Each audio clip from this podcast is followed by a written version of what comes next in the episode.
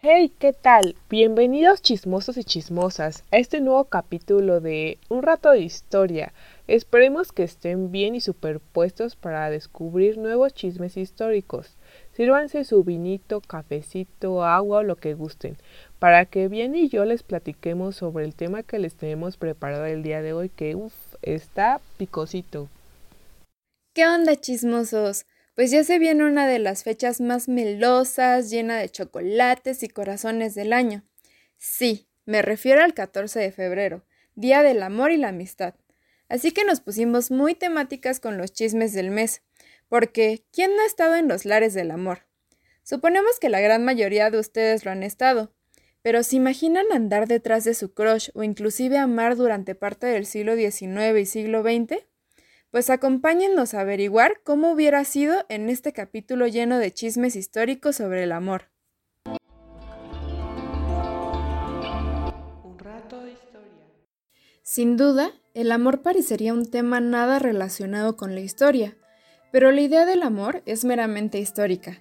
Evidentemente no podemos saber a ciencia cierta cómo amó Pancho Villa o la Güera Rodríguez, pero lo que sí podemos hacer es aproximarnos a los códigos culturales y conceptos que se empleaban en los temas del amor durante el pasado.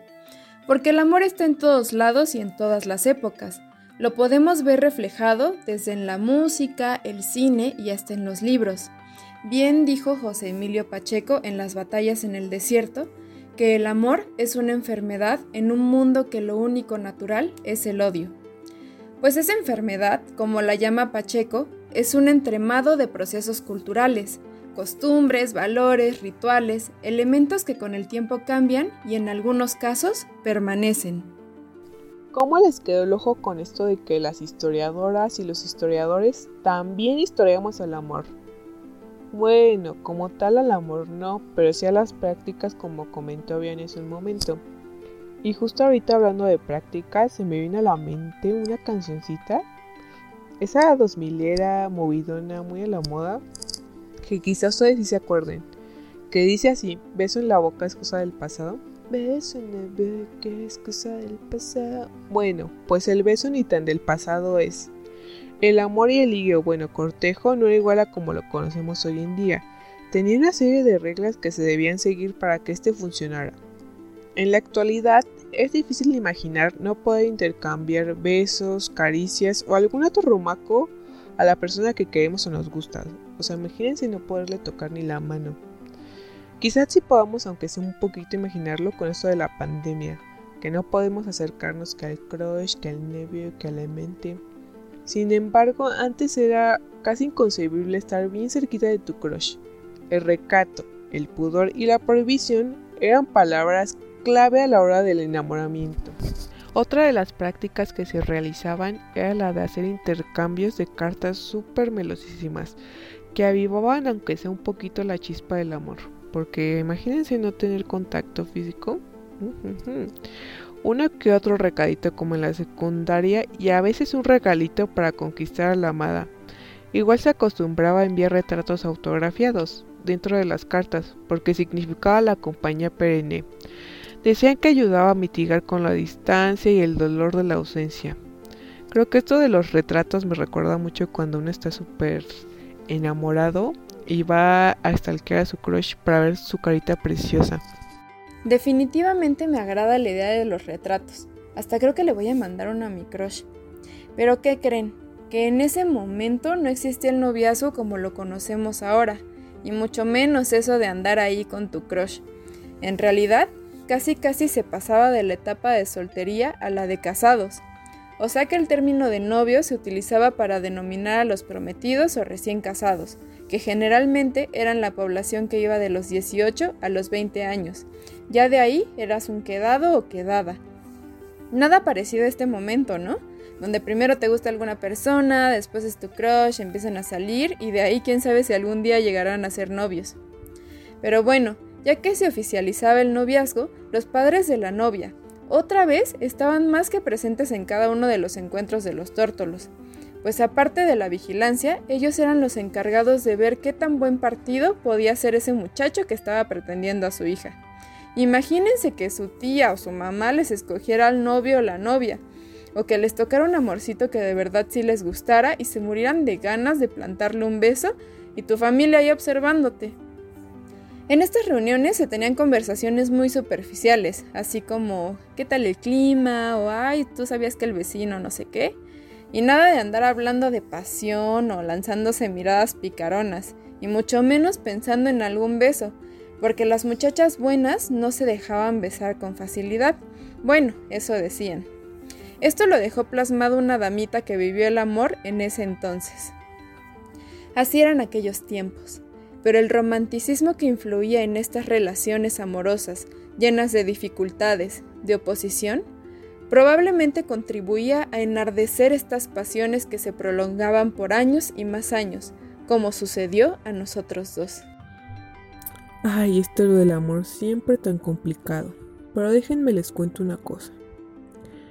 Había varias notas de los diarios donde la temática era el noviazgo no se recomendaba que este fuera muy largo porque los novios se podían llegar a conocer muy bien como para empezar a ver sus defectos y una que otra cosa que quizá no era tan agradable. Entonces esto provocaba que el compromiso quedara totalmente cancelado.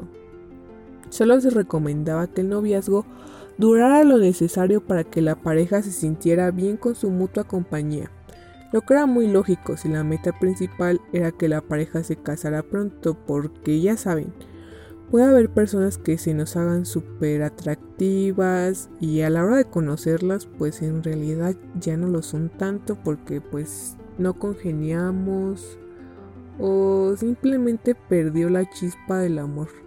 Esa chispa que nos atraía a la persona y que quizá pues ya no tanto.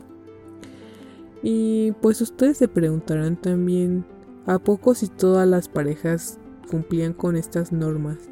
Pues en realidad sería mentirles y decirles que sí, pero no. Obviamente no las seguían al pie de la letra todas. Porque a pesar de tantas reglas y rituales, siempre había una que otra parejita que era muy rebelde y era muy aventada, que decidían verse escondidas escudándose en la oscuridad y, e iluminándose bajo la luz de la luna. Eh, y pues esto era para poderse dar unos buenos besos y unos arrumacos. Incluso los cuidadores de las casas llegaban a pedir sobornos para no avisar que el novio iba a ver a la novia. Y pedían el soborno tipo así, con que tú ya sabes, nena del alma. Si quieres de noche, a verte vaya a arreglarte por meses con aguardienta. O pásame un diario. O hasta un nocturno de tres o cuatro reales. Yo te aseguro que mientras me aflojes, no zafó el bulto. Ay, muy chistosa esta frase, ¿no? Pero si algo así les pedían el dinero para que pues no revelaran el secreto de los amados. Y pues parecía un buen negocio con todos los amantes con ganas de contacto físico, que debieron haber sido unos cuantos, ¿no? Qué buen negociazo. A finales del siglo XIX surgieron discursos sobre el amor, la mujer y la familia, que promovían la socialización de ciertas normas, creencias y valores. Estos influyeron en las conductas amorosas e hicieron que las reglas estuvieran más dirigidas a la mujer que al hombre. Las conductas amorosas estaban bien controladitas, tanto por la familia como por la iglesia, con la figura del cura como director de las conciencias. Este tenía un dominio directo sobre sus feligreses mediante la práctica de la confesión y la penitencia. Castigaba y perdonaba los pecados cometidos. Es decir, que si ahora vas a chismear de tu crush con alguno de tus amigos, antes ese papel lo tenía el confesor de la iglesia, que debía guiarte por los pasos correctos del cortejo y alejar los malos pensamientos. Con esto se marcaba la prohibición del erótico y el goce de lo sexual. Las restricciones de las pasiones en realidad era algo muy común en esa época, e incluso hoy en día aún vivimos los rezagos de esto, pues aunque se tenga mucha más libertad, se sigue teniendo miedo de tocar este tipo de temas por ser un tabú. Esto se debe a que en el cristianismo es muy marcada la diferencia entre la carne y el espíritu, como si fueran dos cosas distintas. El espíritu representa la pureza y la virtud, y el cuerpo todos los pecados de la carne, todo lo malo y lo promiscuo que nos conduce al infierno. Oigan, ¿y a ustedes les darían ganas de casarse en el siglo XIX? bueno, quién sabe, ¿no? A mí ni ahorita. Inclusive cuando ya estabas casado no podías tener sexo desaforado nada más porque sí, que porque se te antojó, que porque se te ocurrió, que porque la vecina te dijo. El amor y la intimidad como lo conocemos en la actualidad no estaban concebidas antes. Los arreglos matrimoniales en los que muchas veces no existía la llama del amor estaban a la orden del día.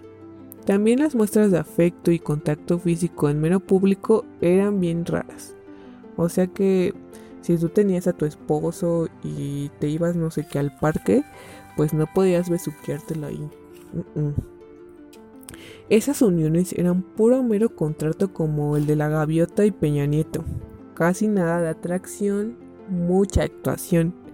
En realidad eran más por función social que por afectividad hacia la pareja. ¿Han visto esta serie que ahorita está de moda? Esta serie del siglo XIX, bueno, no, está ambientada en el siglo XIX, que hizo Netflix, esta que se llama Bridgerton. Bueno, pues la serie se centra en el tema que justo estamos hablando, el amor, pero en el siglo XIX, el cortejo, todas estas cosas. Si la han visto, sabrán que los protagonistas le daban vuela al hilacha que a su saca fuego la pantalla. Porque pues sí, la verdad es que te quedas impresionado. Pero ¿a poco si todas las parejas del siglo XIX eran así de fogosas? Porque, o sea, yo la vi y quedé muy impactada porque la verdad es que yo no imaginaba que las parejas fueran así. Y pues la mera verdad no lo sabremos, pero los datos que encontramos pues nos indican que quizá el fuego en las parejas era algo escaso. La parte afectiva, sexual y emocional en las parejas como hoy lo conocemos estaba relegada. No, hombre, qué triste. Lo que sí sabemos es que el matrimonio era considerado como un contrato social, una mera institución, resultado de las concepciones culturales de la época que como ya vimos eran bastante conservadoras. Inclusive la preocupación de los legisladores por las conductas del amor conllevó la creación de narrativas sobre el comportamiento moral y emocional que dictaban cuándo y cómo se debía expresar. Todo esto se reprodujo a través de publicaciones periódicas como revistas, semanarios y por supuesto en la misa, para que llegara a todo tipo de sectores sociales. También los escritores fomentaron a través de sus obras cierta idea del amor en los matrimonios. Según ellos, se debía mantener la llama del afecto sin recurrir en las prácticas sexuales. Mm, muy complicado, ¿no? Y pues otra vez no había tanta pasión. Y no es que no existiera, es que la pasión, más que con la esposa, se daba con las prostitutas o las amantes. Y por supuesto, solo disfrutaban de esto los hombres. Tristemente las mujeres quedaron prendadas al hogar, como en Madame Bovary, la novela del francés Gustave Flaubert. La sexualidad para las mujeres solo era con fines reproductivos, o sea, cero placer.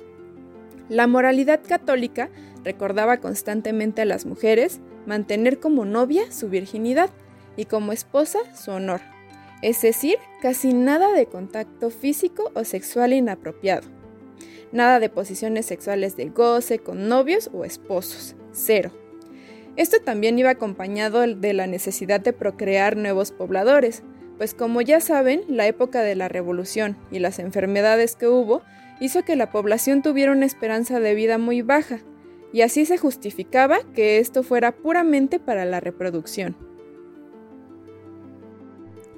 Tal vez es por esta razón que el beso era la prueba máxima de amor a la que se podía aspirar, ya que todo lo demás era puramente corpóreo y estaba tan cerca de la línea del pecado, así también se comienza a idealizar esta práctica, porque era solamente reservado para los matrimonios, es decir, algo prohibido. Así dan más ganas, ¿no? En los diarios de la época se derrochaba el deseo por el beso. En la sección literaria se escribía cómo los chicos darían todo lo que fuera por un beso, o incluso se llegaba a ser una metáfora para besar con palabras. Tal vez y hasta esto provocaba que los jóvenes se casaran, ¿no? Para poder besar a su amorcito. Pero si no había contacto físico ni cuestiones emocionales, ¿cómo se atraían las parejas? En el inicio del cortejo se podía expresar deseo. Un poquito sin exagerar, ¿eh? Ese deseo se manifestaba en la atracción de cualidades como lo eran la buena posición económica, prestigio social, buena educación y el ser súper religioso. Esto incrementaba el interés y la atracción. Nombre, nombre, súper sexy. Pero cabe aclarar que ya estando casados, el deseo debía esfumarse. Otro factor que influía en el enamoramiento o la atracción era el romanticismo. Durante el siglo XVIII surgió el amor romántico. Sí, de aquí la idea de decirla todo romántico, imponiendo la idea del deber del amor mutuo y fiel entre la pareja. Se arraigaba en preceptos de la iglesia. Este tipo de amor reforzaba la idea centrada en la figura materna, haciendo que el noviazgo no tuviera el mismo significado para los hombres como para las mujeres. Es decir, la mayor carga recaía en la mujer, y el menor gozo también. A raíz de todas estas ideas del amor y tantos estereotipos culturales, también surgieron muchísimos dramas, porque como ya saben, no todo siempre es de color rosa. Hubo muchos casos en los periódicos donde se anunciaba que algún novio o novia se habían suicidado por despecho, o incluso donde había muchos, muchas peleas familiares donde el novio y la familia se peleaban a golpes por el noviazgo e incluso se escribían poemas sobre desamor o celos. Por ejemplo, un joven que había sido rechazado por otro demostraba sus celos y despecho diciendo, Voy enmendando palabras de nuestras cartas de amor. En donde pones cariño, encima pongo traición. Ah, su, sí le dejaron el corazón bien roto, ¿no? Y también chismosos debemos entender que no todas las personas vivieron el amor y sus rituales de la misma manera. Por ejemplo, en la época revolucionaria, las personas de clase baja o los que andaban de campamento en campamento con los pelotones vivieron muchos amores sin el cortejo que una sociedad moralista y católica hubiera permitido. Para las reglas de la clase alta, todas las relaciones que se dieron significaron una promiscuidad y un sacrilegio enorme, pues con los hombres y mujeres desplazándose a tantos lugares, no se podía evitar que tuvieran uno que otro amorío con varias personas. Por ejemplo, ahí les va una anécdota familiar. Mi tatarabuela fue enfermera de la Revolución y por lo que cuenta mi familia era una mujer que estaba muy lejos de seguir esas reglas morales que imponía la sociedad. Fumaba muchísimos cigarros sin filtro, era como muy ruda e incluso contaba que había tenido varias parejas durante todo ese periodo. Como ven. Oigan, chismosos y chismosas de la historia. Al hablar de reglas morales, les tenemos que hablar también de la ciencia y las ideas higienistas, porque estas también intervinieron en los códigos del amor. Al finalizar el siglo XIX, la presencia del médico experto, testigo de las dificultades y dispensador de los nuevos mandamientos de la higiene y la salud, interviene también en la vigilancia y regulación de la vida amorosa de las personas. El cuerpo pasó de tener que ser vigilado y, disciplinado por la iglesia a tener la medicina como nuevo vigilante. Justo en esta época es donde comienza a crecer la importancia de las normas higienistas, sobre todo por la clase alta. Había un montón de denuncias sobre las calles sucias, eh, la falta de agua, el depósito de cadáveres, la falta de letrinas y otras cosas que, como dijimos en el capítulo anterior, fue algo que comenzó a tomar importancia después de varias epidemias que azotaron el país. La importancia de estas prácticas y el ambiente sin guerra hizo que la calidad de vida de la población creciera muchísimo y la mortandad comenzara a disminuir. Así que las ideas sobre el matrimonio como un fin primordial para preservar la vida pasaron a ser mayoritariamente de fines culturales y religiosos. De la misma manera, la higiene personal comenzó a tomar mucha importancia, lo que también se convirtió en un nuevo parámetro para los códigos amorosos.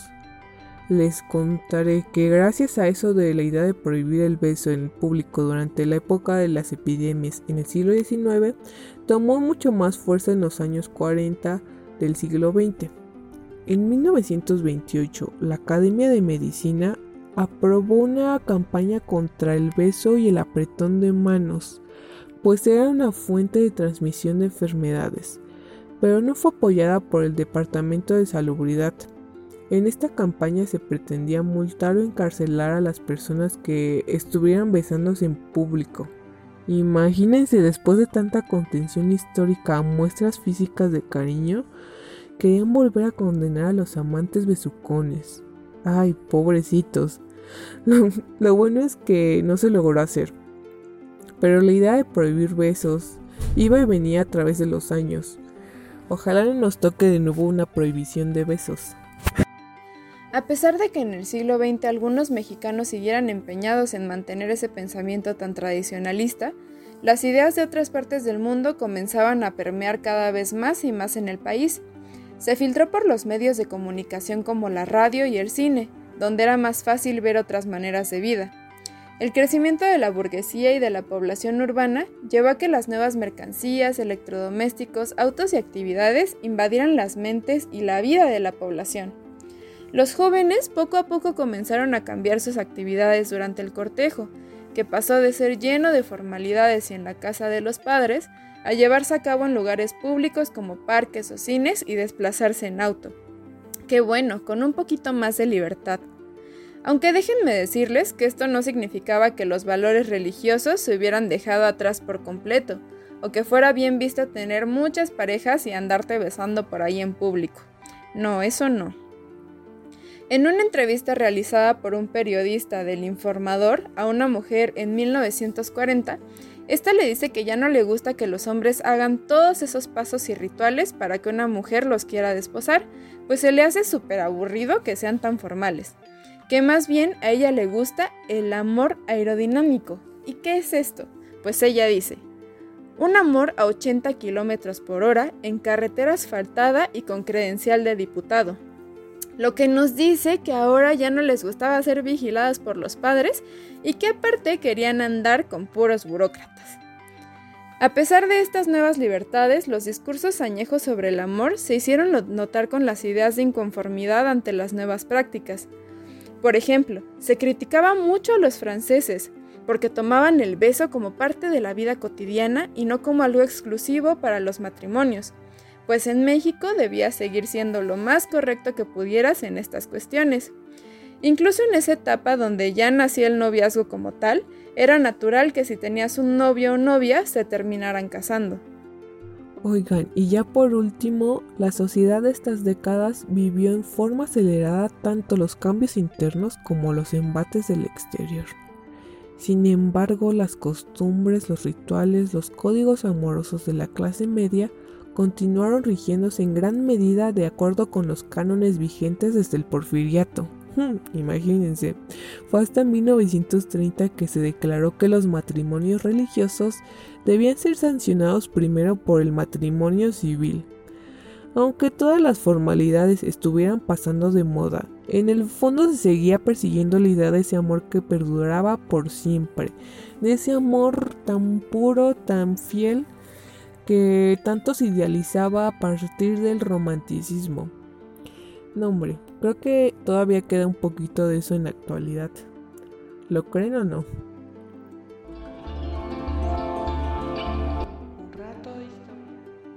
Bueno chismosos, eso es todo lo que les teníamos preparado sobre el chismecito meloso para empezar el mes con todo. ¿Qué les pareció el amor en este periodo? ¿Aún piensan haber nacido en una época equivocada? La verdad, yo nunca me imaginé apreciar tanto poder conocer bien a una persona antes de dar el siguiente paso.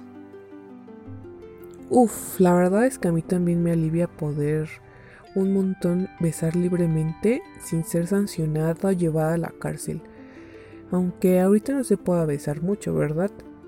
en fin, esperemos que les haya gustado mucho el capítulo de hoy y que los haya transportado a las experiencias de los enamorados del pasado. Recuerden que si tienen dudas o les nace alguna inquietud, nos pueden escribir en nuestras redes sociales con toda confianza. En Instagram y en Twitter. Recuerden que estamos como Un Rato de Historias Podcast. Síganos y compartan si les gustó el chisme. Hasta la próxima. La lección de hoy, besen mucho porque un beso apasionado quema 6,4 calorías por minuto, agradezcan poder coquetear a gusto con su crush y sigan viajando al pasado.